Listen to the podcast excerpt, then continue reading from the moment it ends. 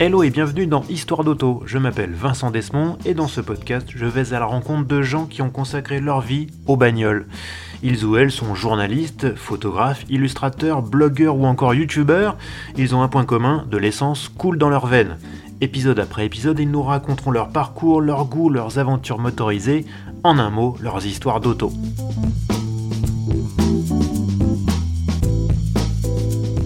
Japon, on connaît les Toyota, Nissan et autres Honda qui ont déferlé en Occident à partir des années 70 et 80. Mais le pays du soleil levant, c'est aussi une culture automobile très particulière et aussi codifiée que la société japonaise elle-même. Vous l'aurez compris, dans cet épisode un peu hors série, on va parler de drifto, de drift en bon français, de K-cars, de courses illégales et aussi de tuning, car la personnalisation revêt une place très importante au Japon. Pour évoquer ce sujet, je reçois Georges Champommier. Georges est mécanicien, mais il a aussi collaboré au magazine AutoWorks, spécialisé dans les sportives nippones, et il connaît fort bien le sujet. La car culture japonaise, c'est le thème de cet épisode 23 d'Histoire d'auto.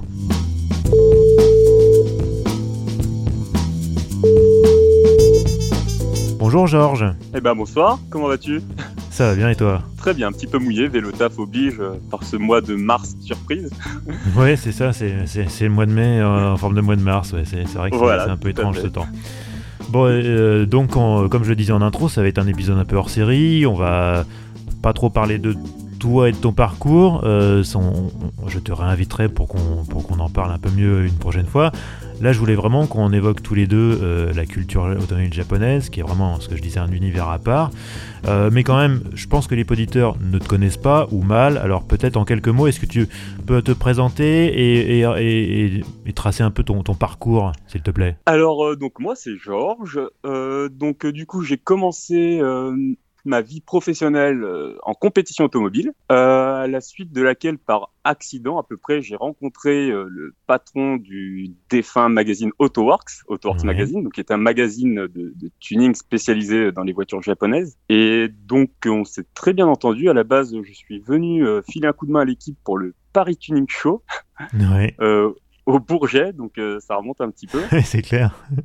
Et donc on s'est très bien entendu, et puis après euh, j'ai proposé un coup de main pour faire des, euh, des do it yourself. Donc c'est un truc sur le papier c'est très bien, mais quand on commence à, les faire c'est un peu plus compliqué. C'est-à-dire qu'en fait il faut et bricoler, et prendre des photos, et prendre des notes. Et donc c'est pas un exercice super facile, mais c'est comme ça que j'ai commencé un petit peu dans, dans la presse. C'était des tutos euh, de mécanique en fait. Et exactement, donc on, on, apprenait au lecteur à monter euh, des pièces ou, euh, ou à faire des réglages sur les voitures avant les, les sorties circuits ou des choses comme ça. Donc c'était mon introduction en fait dans, dans l'univers du, du, journalisme entre guillemets. Puis après, l'aventure compétition automobile s'est un petit peu arrêtée et de là, je suis parti complètement sur AutoWorks, donc euh, à piger euh, de manière euh, très régulière. Et ce qui m'a amené à partir à plusieurs reprises au Japon, notamment. Et donc, pour plein de surprises et d'émerveillements. Parce que ce, qui, le ce, qui explique ta venue, ce qui explique ta venue sur ce podcast. Donc, voilà, tu, tu es l'homme de la situation. Et voilà. Et à la suite de quoi, on a, on a aussi fait un petit, une petite euh, excursion euh, dans, dans, le domaine des, des voitures Teuton. Bon, ça n'a pas duré longtemps avec le magazine Autobahn. Ouais. Et euh, bah, du coup, on a préféré se concentrer complètement sur AutoWorks, qui malheureusement a dû s'arrêter de manière un petit peu brutale il y a quelques années. Déjà, ça passe vite. Et aujourd'hui, je le disais, tu, tu es mécanicien. Voilà, je suis mécanicien technicien pour un spécialiste Porsche. Donc, c'est un autre univers, c'est c'est pas pareil c'est pas pareil. Mais tu travailles quand même sur de belles voitures. Euh, sur de belles autos, voilà, tout à fait. C'est vraiment agréable. Je vais pas du tout craché dans la soupe. bon alors, il y, a une question que les gens doivent se poser quand même. D'où te vient ta passion pour le Japon et, l'automobile japonaise? Alors, euh, ça a commencé très tôt. Donc, mes parents m'avaient inscrit à la MJC euh, pour des cours d'aéromodélisme. Ouais. Donc, j'avais commencé avec l'aéromodélisme et ensuite, à force de fréquenter les boutiques de modélisme, j'ai vu ces petites boîtes blanches avec des, des, voitures que je ne connaissais pas du tout. Mhm. Donc c'était des, des, des, voitures que, de course euh, bariolées avec des couleurs très très flashy. Donc euh, les Tamiya. C'était les Tamiya à l'échelle 1,24e, donc euh, avec avec leurs couleurs emblématiques, le bleu Tamiya, le rouge et l'étoile. Et donc j'ai commencé à construire ces maquettes là. Et dans ces maquettes, il y avait un livret qui était très très précis quant aux spécifications des voitures qu'on devait assembler. Et de là, je me suis mis à prendre des, des, des tas de choses que je ne connaissais pas, quoi. Et ensuite, il y a eu, ben, évidemment, les, jeux vidéo, Gran Turismo. qui, qui, a été une, énorme claque. Et, après Grand Turismo, il y a eu l'avènement de bah, la DSL, Internet. Bon, même si j'avais commencé à faire des petites recherches sur les véhicules que j'assemblais en maquette sur 56K, les pires tout pires, la DSL et tout ça, ça, ça m'a, ça m'a complètement absorbé. Et puis là, c'était fini, quoi. Après, il y a eu l'avènement des forums, euh, Japan Car. Et, euh, et, voilà. Mais c'est vrai qu'à la base, euh, à la base, j'étais plutôt française parce que mon père m'avait abonné à Échappement. Mhm. Et donc, j'ai baigné dans cette culture rallye, un peu course de côte, avec les Sinkami, les R8 Gordini et tout ça. Mhm. Et, et, entre, en parallèle, moi, je découvrais cet univers des, des, voitures japonaises qui, qui m'a complètement fasciné, quoi. Et puis, tout ce qui était, euh, c'est surtout l'aspect euh, technologique, euh, tout ça qui était vraiment à l'époque un peu plus en avance que les, nos, européennes quand même. Mhm, mhm. Et, et, voilà quoi, toutes ces voitures de compétition qui étaient assez impressionnantes, les, voitures de, de JGTC à l'époque, très larges avec des ailerons énormes déjà c'était très visuel et ça m'a vraiment captivé. quoi. D'accord. Alors, comme je le disais en intro, la, la car culture japonaise est assez nébuleuse pour les gaijin. Les gaijin, c'est les, étrangers, quoi, les non-japonais. Euh, elle est très particulière. Euh, elle donne souvent dans, dans la démesure, dans l'excès. Elle est très codifiée. Alors, on va essayer d'y voir un petit peu plus clair avec toi. D'abord, on le sait, la, société japonaise, elle est, elle est, très normée, chacun doit un peu rester à sa place, c'est un système un petit peu oppressif. Tout à fait. Est-ce que l'auto, pour les Japonais, c'est un moyen d'expression, voire d'émancipation? Ah, bah oui, oui, oui, comme, euh, comme beaucoup d'autres choses dans la culture japonaise qui, qui, qui, peuvent nous paraître très très bizarres, notamment euh, le fait d'idolâtrer, euh, par exemple, les race queens, des, des choses comme ça. Mais effectivement, la voiture, c'est un moyen de, de vraiment de, de, se lâcher. Et puis, comme on va le voir plus tard, des fois de manière un peu violente, carrément, parce qu'il y a, y a des gens qui sont très réservés, très calmes dans la vie de tous les jours et qui, à côté de ça, se prépare des bolides capables de, taper des 300 km/h sur route ouverte ou de, faire un 400 mètres départ arrêté en pneu route euh, en moins de 9 secondes. Et, euh, c'est vraiment des choses qui, on va dire, sont le reflet de, la société japonaise. C'est-à-dire une personne qui, au bureau, est très calme, très réservée, ou même qui aura un, cabinet de dentiste, et puis qui, euh, le soir venu, ira faire du drift sur les routes de montagne et se complètement lâcher prise, quoi. C'est marrant parce qu'en en, en, Occident, je parle de l'Occident au mhm. sens large, ça englobe l'Amérique, l'Amérique du Nord ou l'Europe.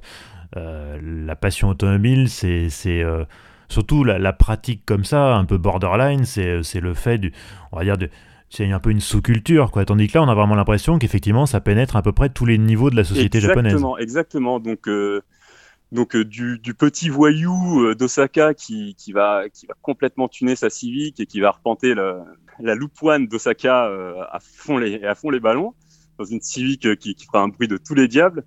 Euh, au cadre, au cadre qui lui va préparer peut-être même une voiture d'import, une BMW M3, et qui lui va va complètement lâcher prise sur euh, Ashiba près de, de, dans la baie de Tokyo. Et euh, ouais, ça touche vraiment toutes les couches, quoi, populaires ou, euh, ou aisées.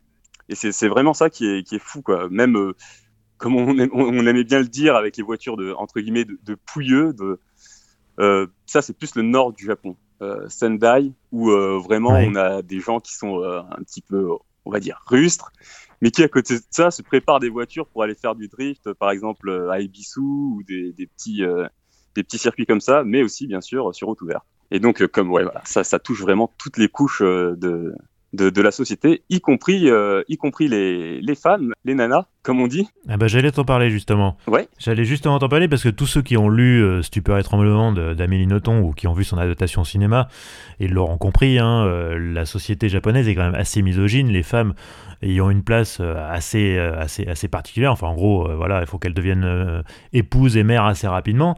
dans l'univers auto, quelle est la place des femmes au Japon? Eh ben alors, sur circuit, on, a fait beaucoup de, sorties circuit au Japon. Et puis on voit beaucoup de, femmes euh, ben, s'occuper elles-mêmes de, leur voiture, de, leur petit business. Et puis, euh, puis les gars à côté qui.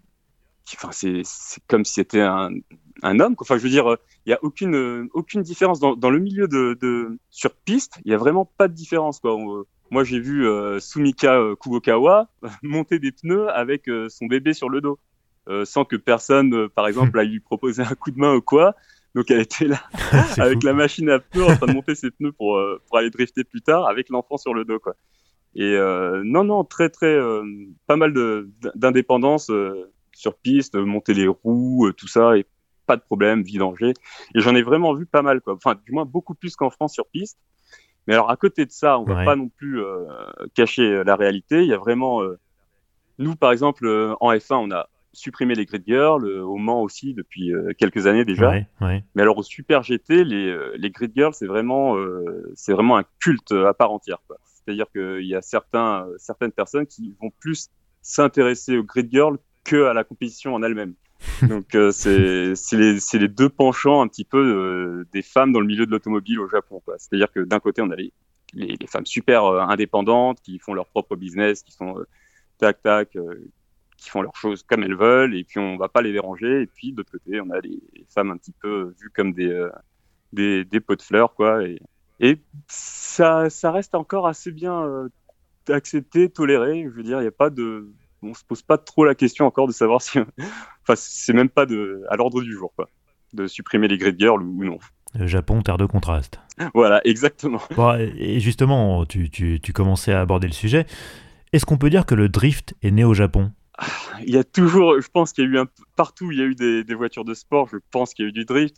Euh, je pense qu'il y, a eu des gens qui, qui ont mis des R4 euh, en travers et, et voilà. Mais il y avait pas encore un, on n'avait pas donné de nom à ça. Mais c'est vrai qu'au Japon, il y a eu des, euh, des personnalités qui ont su porter la discipline, on va dire, de manière officielle dans la compétition. Mmh. Donc, je pense notamment à Keishi Tsuchiya. Mais il y, a, aussi Nob, donc euh, Nobuteru Taniguchi, qui lui, euh, qui lui avait commencé dans les montagnes à, déraper, mais je pense que c'est vraiment né de manière collective. C'est pas un gars un jour qui s'est dit euh, tiens, euh, je vais faire, je vais mettre ma voiture en travers.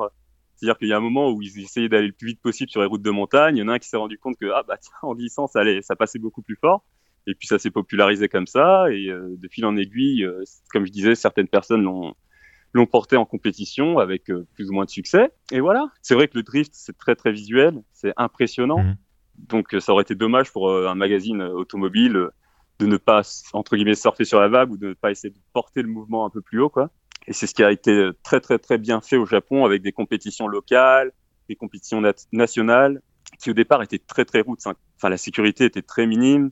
Il euh, n'y avait pas du tout de, de radar pour, pour la vitesse. Enfin, euh, ça arrivait relativement tard dans la discipline quand même les radars pour euh, calculer la vitesse. Et c'est seulement après quand on a introduit la télémétrie où là c'est devenu un petit peu l'usine un petit peu la un petit peu l'usine ouais. On, a mis des radars et là on voyait des vitesses de déclenchement de drift à plus de 200 km heure. Et euh, en fait à partir à partir du moment où le drift est devenu euh, comment dire où on, a on a posé des chiffres sur la, la performance du drift c'est-à-dire les angles les vitesses les G c'est devenu euh, un peu moins euh, un peu moins palpitant, un peu moins excitant. Alors qu'avant, c'était vraiment du patinage artistique, c'était euh, au jugé des juges, enfin, c'était les juges qui donnaient vraiment leur avis. C'était vraiment subjectif. Oui. Il y avait un peu plus de poésie, un peu plus de, de d'âme, quoi. Alors que maintenant, je vais pas dire que c'était mieux avant, mais c'est pas pareil. Et alors comment ça se passe? Parce que nous, chez nous, les compétitions de drift, on va dire que ça, enfin, ça, ça, c'est rarissime, c'est vraiment, encore une fois, c'est une pratique qui est archi minoritaire, mais là-bas, il y a énormément, mhm. de, énormément de, disciplines à tous les niveaux. Euh, est-ce que, comment ça fonctionne une compète de drift au Japon? Bah, alors, euh, alors c'est pareil, comme je disais, il y a, y a encore une fois euh, plusieurs, plusieurs niveaux de, de compétition. Donc il y a les compétitions régionales, euh, après, il y a les compétitions euh, nationales, le, D1 GP qui est vraiment euh, la, la, la, F1 du drift où on a limite à faire à des dragsters avec des puissances de plus de 1000 chevaux. Donc souvent, souvent pareil, la sécurité c'est pas non plus le, encore maintenant c'est pas non plus top top parce que ça, ça a souvent lieu sur des parkings euh, avec des voitures de 1000 chevaux quand même, avec juste des, des, barrières en béton qui séparent, euh, qui séparent un petit peu le public des voitures. Mais donc, tu, en fait, tu voulais plus savoir. Euh, ah, je, sais, des... je sais pas quels sont les. Sur le déroulement. Quels sont les, ouais, comment ça comment ça marche Quels sont les justement les critères de notation Tu parlais de juge. Euh, explique-nous un peu ça. Bah alors ouais, au départ, c'était vraiment au, au jugé. Euh, il y avait des pilotes professionnels qui étaient dans, dans, les tribunes avec un micro et qui commentaient en, en direct, euh, en direct les performances des pilotes. Et puis, ils s'amusaient aussi à mettre des, des petites difficultés, c'est-à-dire que euh, sur un virage où on aurait tendance, une tendance naturelle à prendre le, point de corde avec le plus d'angle possible, bah là, ils vont, ils vont se dire non, non, nous, on veut que vous ayez le plus d'angle possible à l'entrée du virage et après que vous continuez à maintenir le, le drift jusqu'au clipping point, jusqu'au point de corde. Et puis, en fait, ils vont déterminer des trajectoires et des angles selon le virage. Et à partir de là, la personne qui aura le mieux réalisé euh, ce petit défi ben, sera récompensée. Donc euh, ça, c'est vraiment, c'est vraiment pas évident. Déjà drifter, c'est pas, c'est pas super simple, mais drifter de manière pas naturelle, c'est-à-dire de manière imposée, hmm. c'est vraiment, euh, c'est vraiment un autre niveau. Ouais, c'est comme les figures imposées du patinage artistique, quoi. Exactement, exactement. Et bah maintenant, il y a la télémétrie, donc qui, qui enregistre les angles, les, les vitesses de déclenchement, les jets, et euh, c'est ce qui implique que les voitures sont de plus en plus sophistiquées, qu'elles ont beaucoup plus de puissance, mais en même temps, il faut avoir énormément de puissance et de couple, mais aussi beaucoup de grip. Donc, on a quasiment affaire, en fait, à des dragsters pour avoir énormément de motricité, ce qui peut paraître complètement paradoxal, mais en même temps, un énorme angle de braquage. En gros, maintenant, le drift, c'est des dragsters qui peuvent beaucoup tourner, en fait, avec un énorme angle de braquage. C'est tout là l'art, un petit peu, de mettre au point une voiture de drift, et en même temps, après, euh, au pilote de s'adapter à ce que les juges demandent, parce que même s'il y a encore la télémétrie, les juges demandent toujours, euh, toujours des, des, choses un petit peu bizarres et un peu contre, contre nature aux pilotes. D'accord. Et alors, il y a une autre discipline qui est typique du Japon, c'est le toge. Alors, est-ce que tu peux nous expliquer en quoi ça consiste? Alors, le toge, c'est vraiment une discipline, c'est encore une fois un petit peu le paradoxe avec le Japon, c'est-à-dire que c'est complètement illégal. Il n'y a pas euh, de compétition de toge. À part les magazines qui organisent euh, ce genre de compétition sur route fermée, tout le reste, tout ce qu'on appelle le toge, en fait, qui désigne un col de montagne, tout simplement, c'est euh, une discipline qui est complètement illégale. C'est-à-dire qu'on va se donner rendez-vous un soir sur un lieu précis, et puis euh, on va se pousser euh, par choc contre par choc sur les petites routes de campagne, quoi. Et forcément, le fait d'aller vite sur les routes de campagne avec des petits coupés propulsion et souvent et des fois même des, petites kékards, ça entraîne forcément des petits dérapages plus ou moins contrôlés. Et c'est tout à fait impressionnant pour pour avoir été dans des endroits où se passaient des courses de, de les routes sont, enfin, les routes s'y prêtent vraiment. C'est-à-dire que les, petites routes dans les cols de montagne au Japon, souvent, elles sont en bon état. Euh, il y a des bankings un petit peu. Euh, les virages sont assez impressionnants sans prendre de vitesse folle. Donc, on, comprend tout à fait qu'on ait envie de, les prendre en glisse. Et puis, euh, hop, la glisse va enclencher d'un virage à un autre. Enfin, on va pouvoir enchaîner les virages en glisse comme ça. Et, et c'est vraiment très grisant. Ils ont vraiment les routes qui, s'y prêtent. Quoi. Mais euh, j'insiste encore une fois, c'est une discipline qui est tout à fait illégale et qui vraiment a été popularisée bah, par euh, Initial D, bien sûr, mm-hmm. le livreur de, de tofu.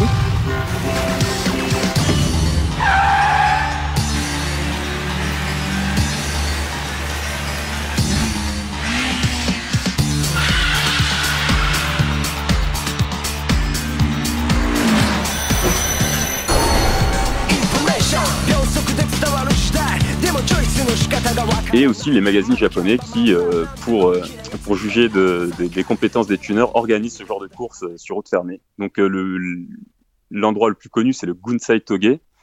C'est en fait c'est un, un, parc sur lequel normalement les cyclistes se baladent les week-ends sur des petites routes de montagne. Et donc là, ils se l'approprient juste pour départager les meilleurs tuners.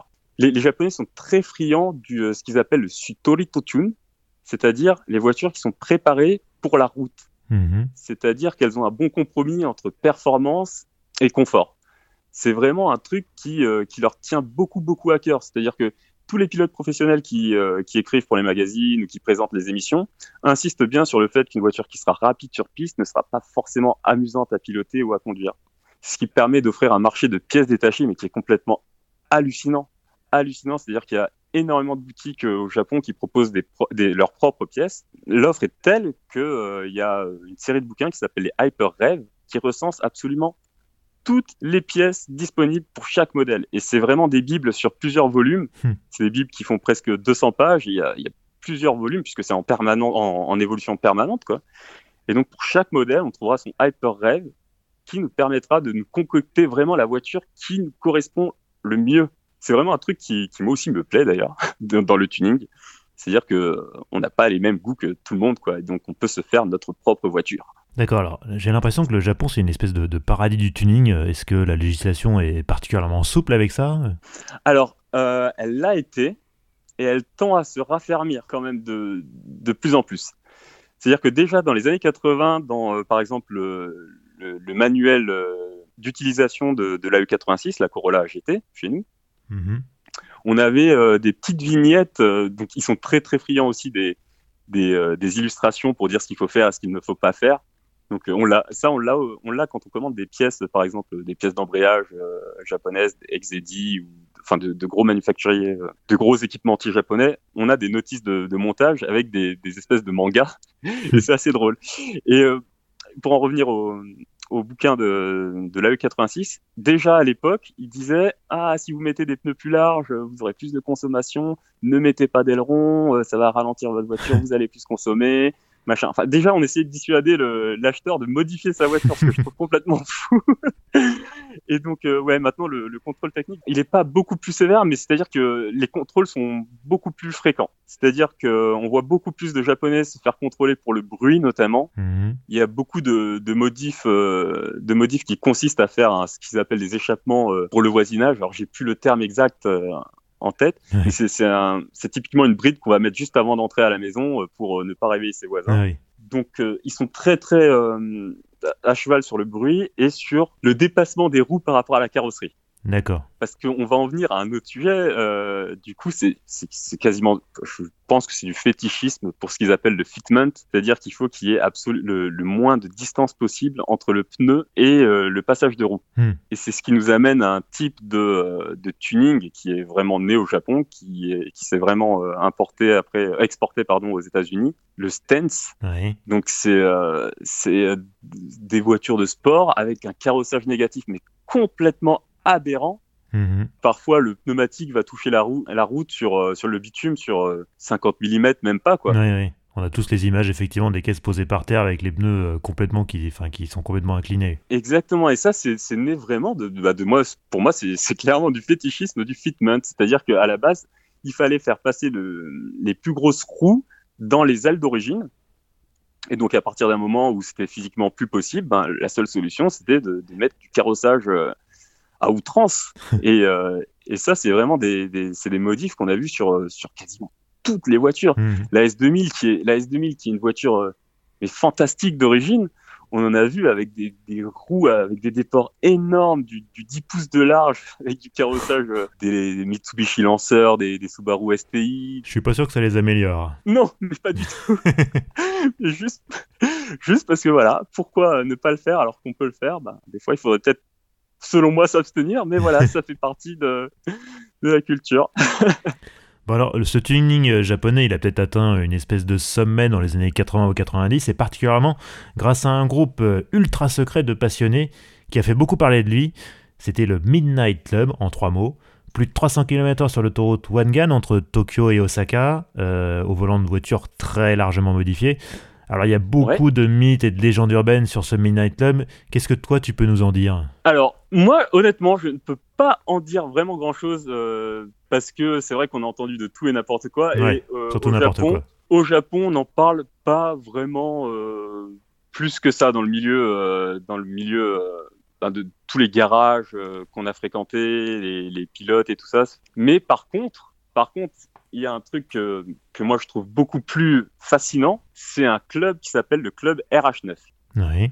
Alors le club RH9, c'est à la fin des années 90, quand euh, les, euh, les voitures, notamment les Skyline, ont commencé à devenir un petit peu euh, techniques, un petit peu pointues niveau technologie.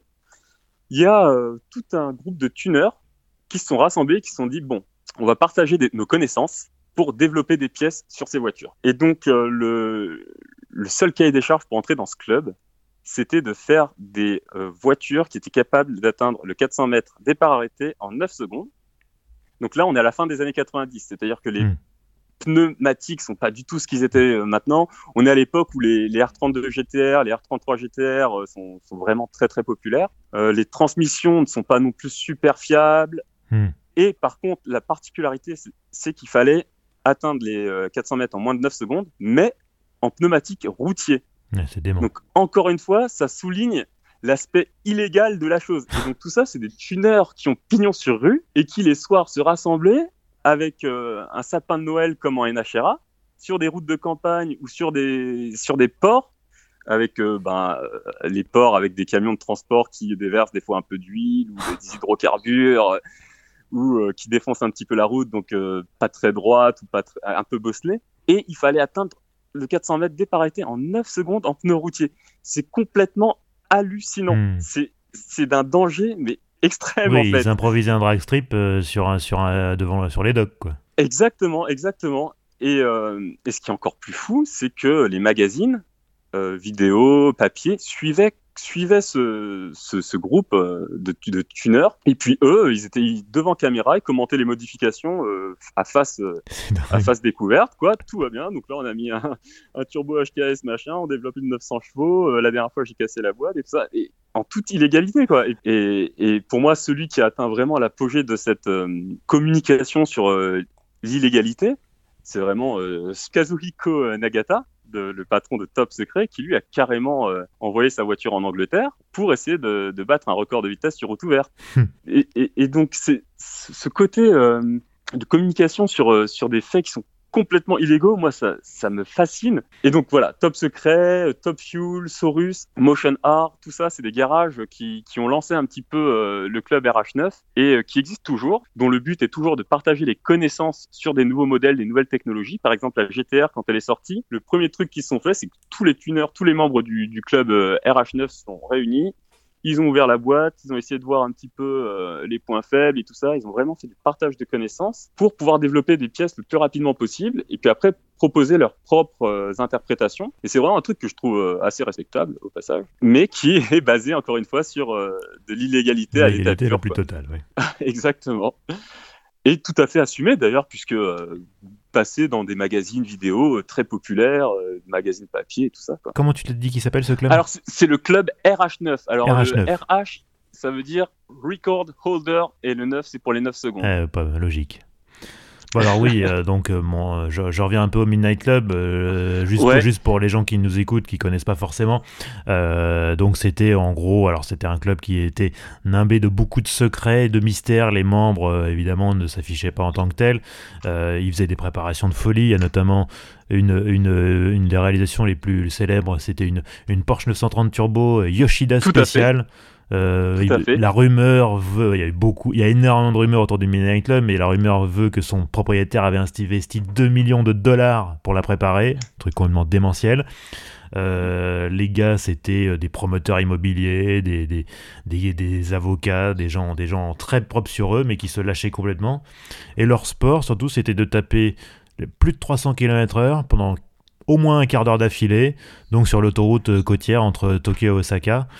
Et, euh, et ça s'est pas très très bien terminé. Ça s'est terminé sur un crash. tout à fait. Euh, où, il y a, où, il y a eu deux motards d'un, alors d'un gang de bikers euh, local euh, qui, qui, ont, qui ont été tués. Et là, du jour au lendemain, ils ont arrêté parce que c'était quand même des gens qui étaient pas complètement, complètement timbrés, contrairement, contrairement à ce qu'on pourrait penser. Euh, ils attachaient quand même un certain, une certaine importance à la sécurité. Eux, ils se voyaient pas comme des foufous, ils se voyaient comme des metteurs au point. Euh, et donc voilà, donc c'est, c'est très intéressant. Alors je suis tombé sur un, parce que je, je, fais un podcast, mais j'en écoute aussi d'autres, sur un, épisode du, podcast euh, américain Past Gas de Donut Media. ils ont fait un épisode ou deux, je sais plus, consacré au, au Midnight Club où justement ils racontent ça, où ils déconstruisent aussi pas mal de, de clichés parce qu'il paraît qu'en gros tout ce qui est écrit sur la Wikipédia, sur le Midnight Club, c'est complètement faux. Donc euh, voilà, si vous parlez anglais, enfin si vous comprenez l'anglais, euh, je vous recommande chaudement cet épisode de Passe Gas. Peut-être que je le mettrai en, lien dans la description de ce podcast. Mais voilà, le Midnight Club, c'était intéressant. Et ce qui est aussi très intéressant, c'était de voir que ces, ces voitures, euh, avant d'être jetées sur, sur, sur route ouverte comme ça, faisaient quand même des petits essais euh, sur l'anneau de vitesse de Yatabe. Donc il y a pas mal de photos de, de, voitures de membres avec le sticker sur l'anneau de vitesse de Yatabe. Donc ça veut dire que c'était pas non plus euh, des gens qui faisaient vraiment, qui faisaient n'importe quoi. Oui, ils testaient un petit peu avant d'aller sur route. Voilà. Quand même. Parce que 300 km/h c'est pas rien, surtout, surtout dans des autos qui sont je le rappelle quand même, euh, c'était il y a déjà une, pas mal d'années, quoi, et donc euh, c'était pas les mêmes autos, c'était pas les mêmes thématiques et tout ça, quoi. Oui, à l'époque, vraiment quelque chose. À l'époque, les caisses qui dépassaient les 300, il n'y en avait pas des masses, et euh, non, non, non. Aujourd'hui, enfin, t'as l'impression que n'importe quelle caisse est ah capable d'atteindre les 300, mais à l'époque, c'était vraiment exceptionnel. une Honda Civic maintenant.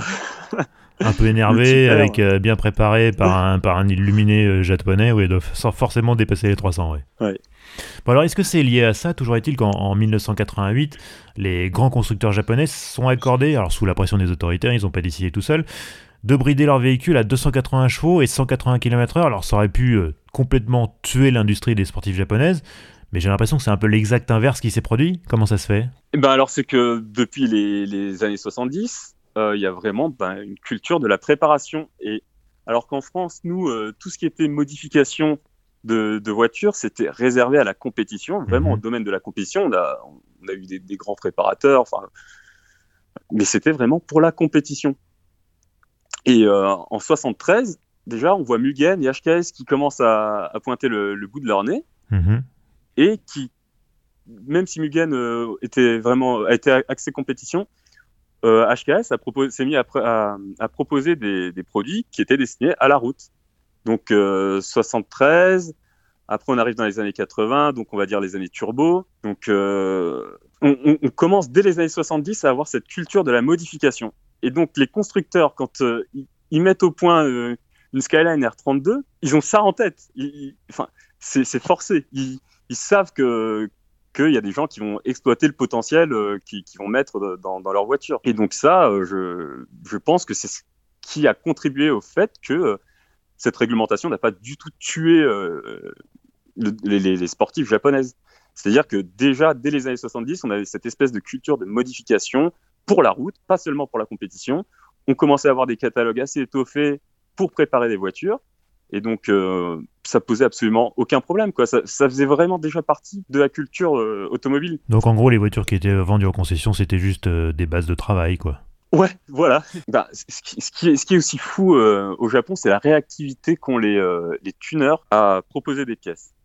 Bon, maintenant, c'est encore plus, c'est encore plus plus marquant, c'est-à-dire que Toyota, par exemple, quand ils vont sortir la Supra, ils vont carrément en donner à HKS ou à des drifters professionnels, euh, parce qu'ils savent que du coup ça va faire de la communication mhm. quand euh, on va dire ouais voilà il y a une Supra qui fait 1000 chevaux machin hmm.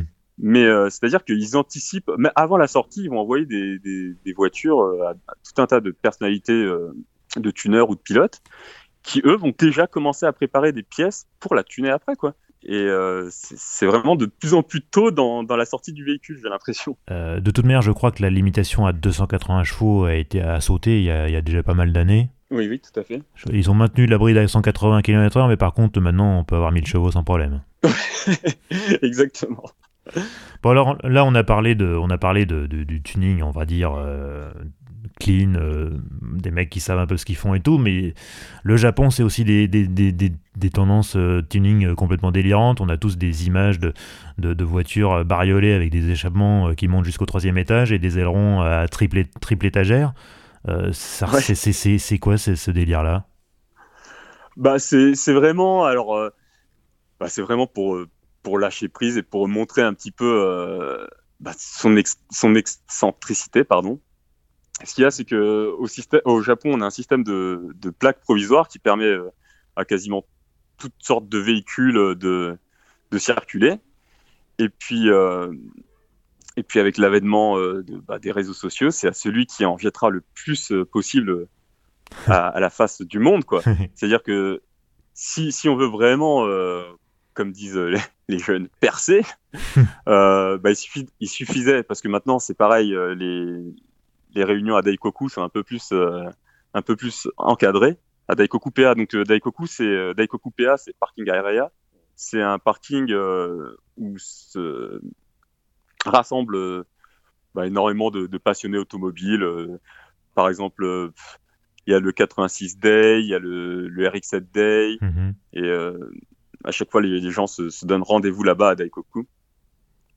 Et donc c'est l'un des meilleurs moyens pour pour euh, montrer qu'on existe. Et donc, du coup, ça, ça, donne lieu à des vraiment à des, euh, des modifications vraiment extrêmes. Donc, euh, du coup, on a eu cette les, les Bosozoku avec des voitures qui n'hésitent pas à couper vraiment à la scie circulaire pour en faire des cabriolets, donc avec des, des échappements qui passent au-dessus de, de, la cabine.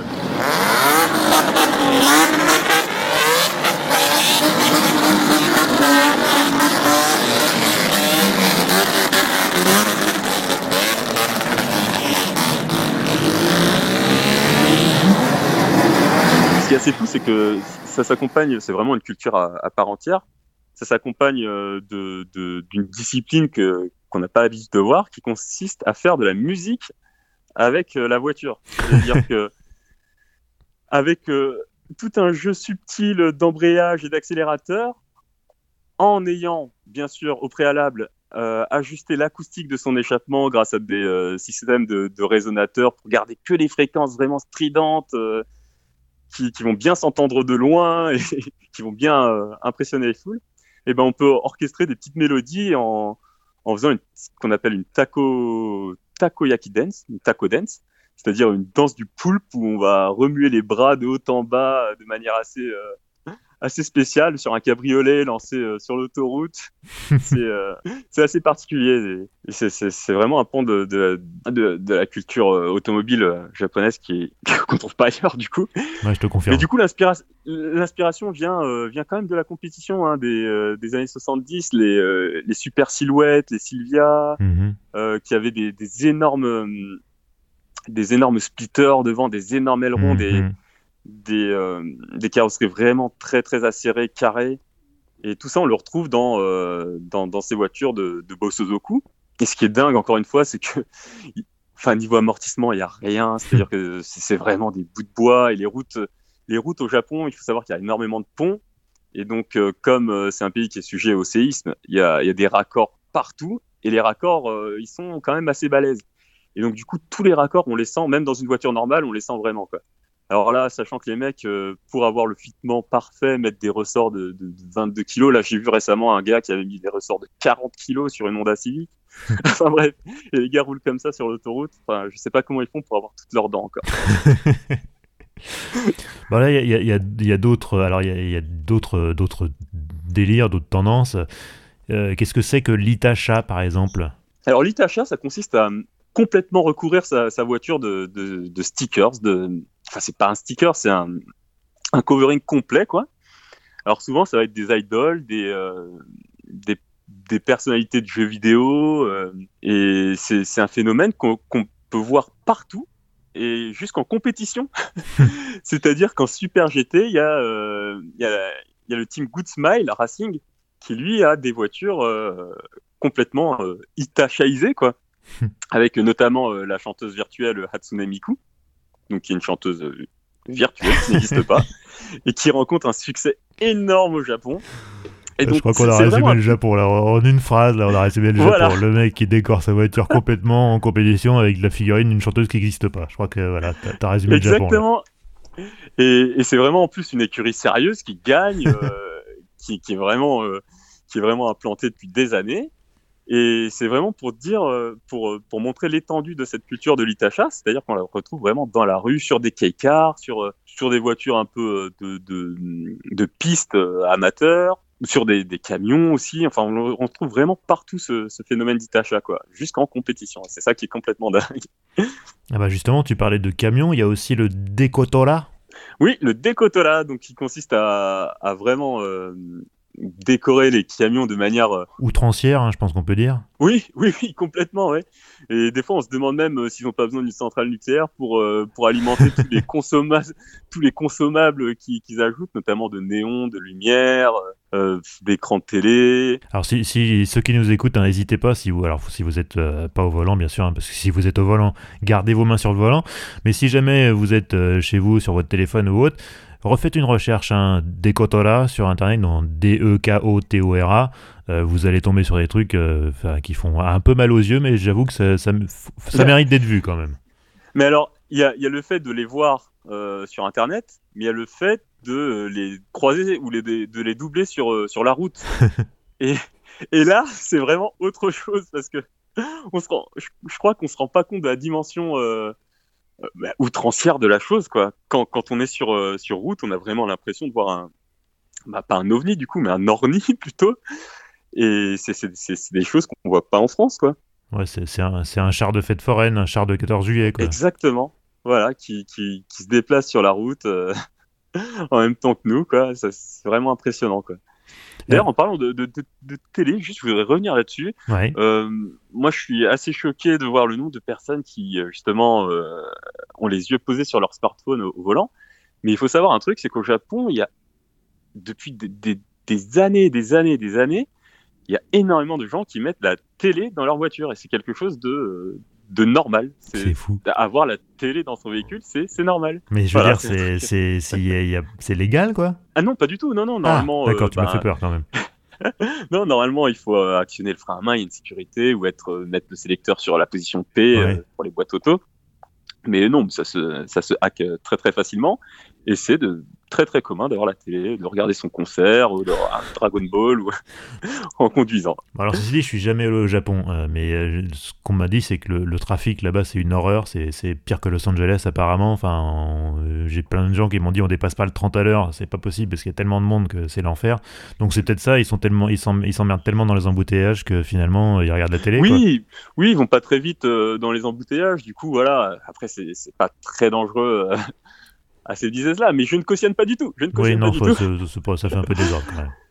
Mais, euh, mais oui, effectivement, ça peut expliquer ça. Et, surtout euh, le fait que, ben, contrairement à la, France, euh, le Japon, comme les États-Unis et comme bien d'autres pays, ont, vraiment eu très tôt énormément de boîtes de vitesse automatiques. Mhm. Et donc ça peut aussi un petit peu expliquer le fait qu'on soit un peu plus cool, cool au volant, quoi, plus relâché, on va dire. Alors on parlait du Decotola pour les camions, mais en fait le tuning japonais il, épargne, pas non plus les supercars euh, européennes, italiennes notamment. Et euh, enfin c'est pas rare de croiser euh, dans les grandes villes japonaises des Lamborghini ou des Ferrari bardés de néon qui, font beaucoup de bruit et qui sont dans des couleurs assez étranges. Alors pas rare, j'irai pas jusque là. Ouais. Mais il se peut que dans, certains quartiers, effectivement, dans certains quartiers, les week-ends, oui, on est affaire à des, euh, des, des, supercars qui, qui, soient pariolés de, de néons, de couleurs flashy, d'autres euh, de stickers holographiques, etc., etc. Et donc ça, c'est pareil, c'est vraiment euh, d'une, bah, les gens le font pour eux déjà à la base, je pense, mais aussi surtout pour pour un petit peu pour pour les autres, pour faire de l'animation, pour pour partager partager leur création à à d'autres gens. Et ce qui est impressionnant aussi, c'est que c'est quand ils se baladent en, bande, en troupe. Donc c'est pareil sur l'autoroute. Euh, quand on a 4-5 Lamborghini complètement euh, flashy avec des néons qui, qui vous doublent, c'est encore une fois, c'est une expérience euh, complètement incroyable. C'est marrant parce qu'on a l'impression qu'il y a, pas, il y a pas de sacré quoi au Japon. Je sais pas. Non, que ce soit aux États-Unis ou en Europe, ça viendrait pas à l'idée de quelqu'un de coller des néons sur une Lamborghini ou une Ferrari. Mais j'ai l'impression que là-bas, en fait, voilà, il y a, y, a, y a, pas d'icône quoi. Non, non, non, justement, il n'y a pas de, il y a pas de, on va dire, de, encore une fois, de fétichisme de la supercar italienne qu'il faut pas toucher. Mm. Et c'est pareil sur, sur les Porsche. Euh, on en a vu avec des, kits énormes, des kits larges énormes. Ça pose aucun problème. Ça pose euh, absolument aucun problème, quoi. Euh, il y en a qui verraient du saccage, ni plus ni moins, et eux, ben, ils s'en foutent. voilà. après, après tout, c'est leur voiture, ils font bien ce qu'ils veulent, et, et voilà. Mais après, il y a d'autres. Euh, il y a ce, qui, ce, qui, est marrant, ce qui est marrant par contre, c'est que euh, il y a d'autres tuners comme par exemple euh, Rocky Auto, qui eux vont s'attaquer à, à, des voitures. Et là, ça va être un peu plus des voitures japonaises, donc des, des, des, des Datsun, des 240Z, des choses comme ça, qui, vont leur greffer des moteurs de, de Skyline dedans, de, de, R34, de R33, mhm. et ils, ils, vont vraiment les, les moderniser mettre des pièces en carbone qui vont repeindre ou, euh, des moteurs vraiment à injection beaucoup plus récents et tout ça. Et euh, chez certaines personnes, ça, au Japon, ça va plus choquer que, par exemple, une Lamborghini avec des néons. Quoi. Donc tout ce qui est, ce qui est un peu plus domestique, enfin JDM, enfin marché local, quand on s'y attaque de manière un peu trop, un peu trop décalée, ça, ça dérange plus, j'ai l'impression, que sur des étrangères. C'est marrant parce que le reste mode euh, aux États-Unis en Europe, c'est vraiment un truc qui est en train de, monter très fort, on le voit bien. Même d'ailleurs chez mhm. certains constructeurs, on a vu récemment Volvo avec une, avec une Polestar euh, P1800 euh, complètement démente. Et alors là-bas, par contre, c'est, visiblement, c'est pas trop la tendance. quoi. Bah, justement, il y a. Y a... Bah, Rocky Auto, eux, le font depuis des, des, dizaines et des dizaines d'années. Et ils ont même voulu s'attaquer à, la, à une Toyota 2000 GT. oula. Donc. Voilà. La, Joconde des japonaises, quoi. Exactement. Et donc là, euh, là, il y a eu un petit, euh, une petite réticence quand même. donc, euh, ce qui les a poussés à faire des répliques, donc en hybride. donc, au Japon, on a des 3000 GT alors j'ai plus le, nom exact qu'ils ont donné, mais on a des, des 3000 GT hybrides. Et il y en a même une complètement électrique. elles ont des airbags. ils ont fait des éco-runs avec. Enfin, c'est c'est vraiment fou, quoi. Et c'est une réplique assez fidèle, d'ailleurs. Hein. C'est Rocky Auto qui fait ça. Rocky, plus loin, Auto. Comme Rocky, euh, comme Rocky Balboa. Et je vous conseille vraiment de voir les réalisations, elles valent vraiment le, le, détour. Et c'est de la resto mode. C'est un terme avec lequel j'ai un peu de mal, le resto mode. Même si c'est bien un truc qui, enfin c'est bien précis et tout ça, mais mm. pour moi c'est un peu une manière de, de rendre un peu snob le tuning, on va dire. Parce que le tuning, le tuning c'est tellement large, c'est vrai qu'il faut mettre des cases quand même, mais, euh, mais je veux dire, il y a plein de gens qui faisaient du resto mode avant qu'on appelle ça comme ça, je pense. Enfin, pas forcément au Japon, mais euh, pas un peu partout. C'est vrai que c'est, ça me plaît beaucoup. Bon, il y a un autre aspect euh, assez méconnu, du moins chez nous, de, de l'autonomie japonaise. Ce sont les limousines. Alors, il y a, elle s'appelle Toyota Century. Avant, il y avait une Nissan President. C'est un peu les équivalents JDM, comme tu dis, d'une Mercedes Classe S ou d'une BMW Série 7. Des modèles qui ne sont vendus qu'au Japon pourquoi? Alors, il y en a certaines qui ont été vendues euh, un peu partout dans le monde euh, sous l'étiquette Lexus. Mhm. Donc euh, avec la, LS600H, la LS600HL. Mhm. Mais je pense que c'est surtout un côté fierté pour se dire voilà, nous on a nos on a aussi notre notre notre étendard de luxe, notre vitrine du savoir-faire à la japonaise et pour se dire vraiment c'est un truc qu'on sait faire et qu'on euh, qu'on va garder pour nous quoi. Parce que euh, c'est vrai que de l'autre côté euh, du Pacifique il y a il y a une concurrence qui est plutôt rude avec les Allemands. Mais c'est vrai que déjà quand on voit les modèles très très luxueux japonais le marché en Europe c'est pas c'est pas fou quoi. Enfin je veux dire il y en a plus d'ailleurs de, de, de, voitures de luxe japonaises. Donc c'est vrai que du coup ils se se gardent pour leur marché euh, local, euh, leur pépite, on va dire. Avec des fois des moteurs V12. Hein. Oui, oui, oui, oui, oui, notamment un moteur V12 qu'on a retrouvé dans une Supra euh, préparée par Top Secret. Forcément. Bien sûr, avec des bielles de, de B18, c'est un moteur de Honda, enfin bref, une soupe complètement dingue. Mais oui, avec un V12, et c'est vraiment une, une auto que, que j'aimerais conduire pour le coup. Parce que j'ai toujours le souvenir des, des, des Lexus des années 2000 qui sont pour moi vraiment l'apogée du raffinement et du luxe et euh, de, de, Lexus. Parce que après, selon moi, au milieu des années 2000, 2010, ça a commencé un petit peu à, à descendre en qualité. Mmh.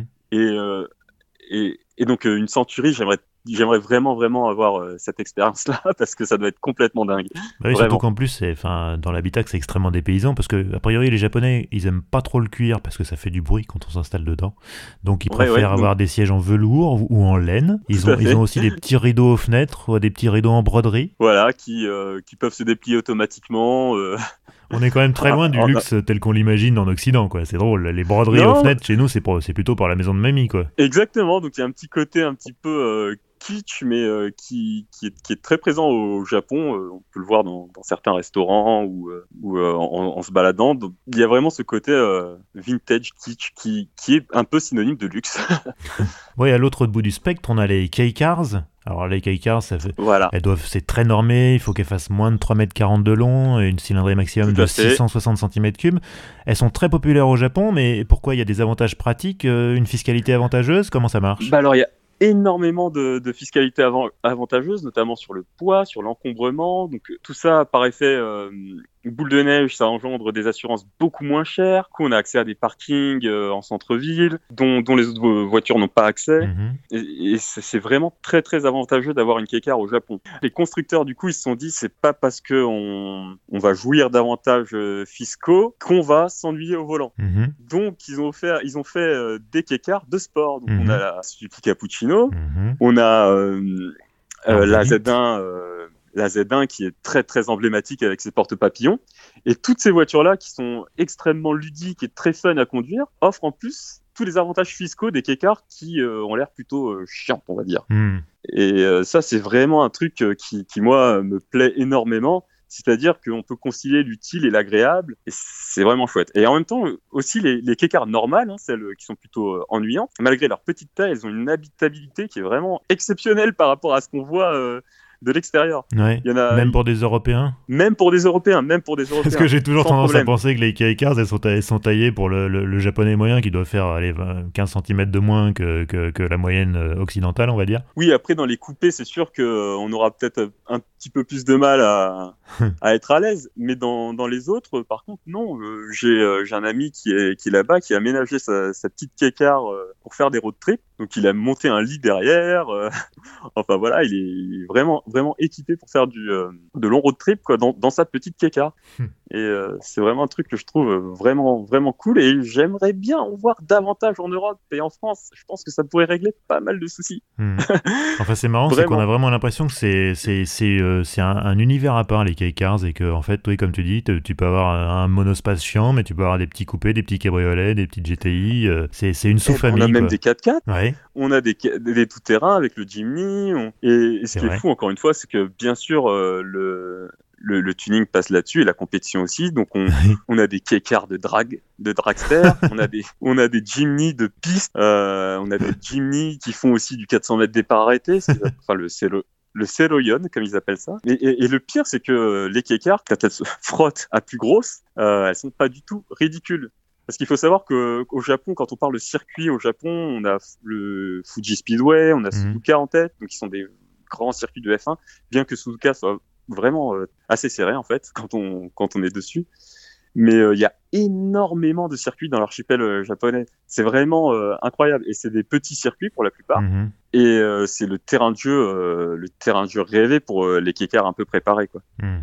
c'est vraiment là où on peut les faire briller. Et puis pareil, évidemment, il y a énormément de pièces pour les tuner, donc, euh, donc les gens s'en donnent à cœur joie. Bon, il y a aussi un truc euh, qu'on connaît peu, c'est que les, les Japonais, euh, je crois qu'ils aiment bien la France, ils aiment bien l'art de vivre à la française, et du coup, ils aiment bien aussi les voitures françaises, et notamment les anciennes. Alors oui, ils aiment, ils aiment bien les anciennes, mais selon moi, ce qui est beaucoup plus populaire en matière de française, c'est les voitures que nous, on, trouve complètement bateau, complètement Ouais. ringarde. Une, une BX, une BX au Japon, c'est waouh, C'est le must. top.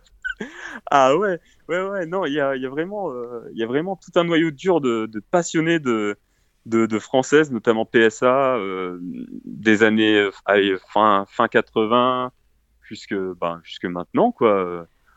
Euh, bah, on a vu des Lutetia RS, euh, il y a des préparateurs qui sont spécialisés dans la Lutetia, qui font des échappements titane de malades. Ah, la euh, Lutetia, c'est la. Clio, le nom de la Clio au Japon. hein. Voilà. Et il y, avait même des séries, des séries limitées spéciales de Twingo, euh, Twingo RS. Donc je crois que c'était la Coupe des Alpes, il me semble. Toujours avec des noms un peu, Oui. un peu clichés. Mais ouais, ouais, il y a une énorme effervescence sur sur les young timers français, quoi, mais euh, pas forcément sportifs ou quoi. Après, c'est vrai, bien sûr, il y aura des des, des, garagistes spécialisés dans dans les vieilles dames françaises, dans la deux chevaux, euh, dans les CX. euh, Mhm. des choses comme ça, quoi. Mais euh, moi, ce que je vois le plus, c'est vraiment euh, les, les young timers français. Et donc, ce qui me fait beaucoup rire, c'est sur les réseaux sociaux quand ils partagent leur, euh, leur déboire. Quand ils partagent une panne avec leur voiture, c'est- génial. À chaque fois où ils prennent une, une photo d'une tache d'huile ou euh, la voiture euh, en warning sur le bord de l'autoroute. euh. Et puis alors, trouver des pièces pour une BX au Japon, ça doit pas être facile. Non, ça doit pas être facile, mais bon, je leur fais confiance parce que c'est toujours pareil. hein, Il y a des, des communautés de fans partout, quoi. Oui. Donc, euh, ça doit pas être, ça doit être beaucoup moins compliqué qu'avant, on va dire, pour trouver des pièces euh, de françaises là-bas, quoi. Mais ce qui est, ce qui est, ce qui est vraiment marrant aussi, c'est qu'ils ont un, ils ont un truc, c'est de conserver une plaque euh, française Oui. et d'accoler au-dessus la plaque japonaise. Hmm. Et c'est- enfin, c'est c'est complètement marrant parce que c'est c'est c'est exactement ce que nous on fait quand on est fan de voitures japonaises en France. On va mettre euh, par exemple l'équivalent du, du A japonais euh, Mhm.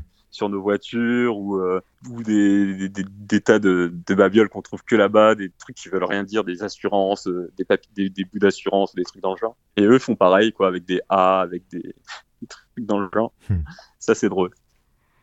Et ce qui est aussi euh, fascinant, euh, c'est qu'ils ont, euh, ils ont les bases françaises, mais ils vont les tuner à la sauce japonaise. Vraiment, c'est-à-dire qu'ils vont mettre tous les accessoires qu'ils peuvent, euh, qui viennent du Japon. Par exemple, euh, des, des jantes typiquement japonaises, des rails, euh, Oui. des, des Advan, des, des, des trucs qui sont typiquement japonais et ça leur donne un look qui nous nous semble bah, très exotique alors que c'est des voitures qu'on connaît Mhm. parfaitement et le fait qu'ils eux enfin qu'ils apportent leur touche avec même des pneumatiques des pneumatiques japonais euh, qu'on trouve que là-bas parce Mhm. que ils, ils- ils sont aussi friands de, des pneus de sport et donc euh, par exemple Dunlop ont une gamme de, de pneumatiques spécialement réservées au, au marché japonais des semi-slicks Hmm. et euh, donc des fois quand on voit des des voitures françaises équipées de ce genre de pneus et des gens japonais, ça fait vraiment un, un côté exotique qui, qui, qui nous ferait réapprécier la voiture, on va dire. Vraiment, c'est un truc que, que j'aime beaucoup. Bon, écoute Georges, merci. Euh, je crois qu'avec toi, on a, on a fait une jolie plongée dans, dans l'univers automobile japonais. Euh, est-ce que, où est-ce qu'on te retrouve sur les réseaux sociaux, Georges? Alors, euh, bah, on me retrouve euh, sur Twitter et sur Papot's Garage sur Facebook, où je partage un petit peu des, des faits d'actualité drôles, les nouvelles tendances un petit peu justement de la car culture japonaise. Pour, euh, pour citer un, un exemple, on avait des kékars avec double essieu à l'arrière. Ouais. Donc c'est un truc qu'on commence à voir. Donc euh, faut, faut s'imaginer un petit peu le, le gros truck américain euh, avec euh, double essieu derrière, Ouais. roue jumelée, machin. Et là, ce truc-là appliqué à une. Donc c'est totalement ridicule. À l'échelle, à l'échelle un quart, quoi. Voilà, exactement. Mais c'est un truc qui, euh, qui, qui est en train de, de voir le jour. Papots Garage. Bon, bah pareil, je mettrai ça dans la description. voilà. Écoute, merci Georges. On, on pourrait encore parler euh, de plein de choses et de toute manière, je, je te réinviterai. Tu vois, je fais pas les quatre questions traditionnelles parce que c'était plus euh, un sujet sur la car culture en général au Japon et, et- et je sais que tu as des expériences japonaises, tu les as évoquées on- et on en reparlera euh, une prochaine fois. Je te Sans réinviterai dans ce podcast. Et à ce moment-là, on pourra aussi répondre à une question de, de, de Victor euh, qui se demandait quelle était ta génération préférée de GTR. Euh, on, on apportera, cette, Ah, cette- on apportera ouais. ta réponse à cette question On en absolument fondamentale dans un prochain épisode quand tu reviendras. En tout cas, merci Ça beaucoup marche. Georges et, et- Merci et à beaucoup bientôt. à toi et à bientôt. Merci, ciao. Ciao. Et voilà, c'est ainsi que se conclut cet épisode 23 d'Histoire d'Auto en forme de voyage au Japon. Je pense que là, on vous a bien dépaysé. Alors, j'aimerais bien savoir ce que vous pensez de ces épisodes un petit peu thématiques, comme celui que j'avais consacré avec Bertrand Rakoto à Détroit. Pour me contacter, bah, c'est simple, il y a les réseaux sociaux, Twitter, Facebook, Instagram, aussi le mail histoiredauto à gmail.com. Par ailleurs, je vous invite également à vous abonner à ce podcast sur toutes les plateformes habituelles et aussi maintenant sur YouTube. Enfin, n'oubliez pas, Histoire d'Auto, c'est un épisode tous les premiers et 15 du mois. Je vous donne donc rendez-vous le 1er juin pour la suite des aventures. D'ici là, je vous souhaite bonne route et à bientôt. Ciao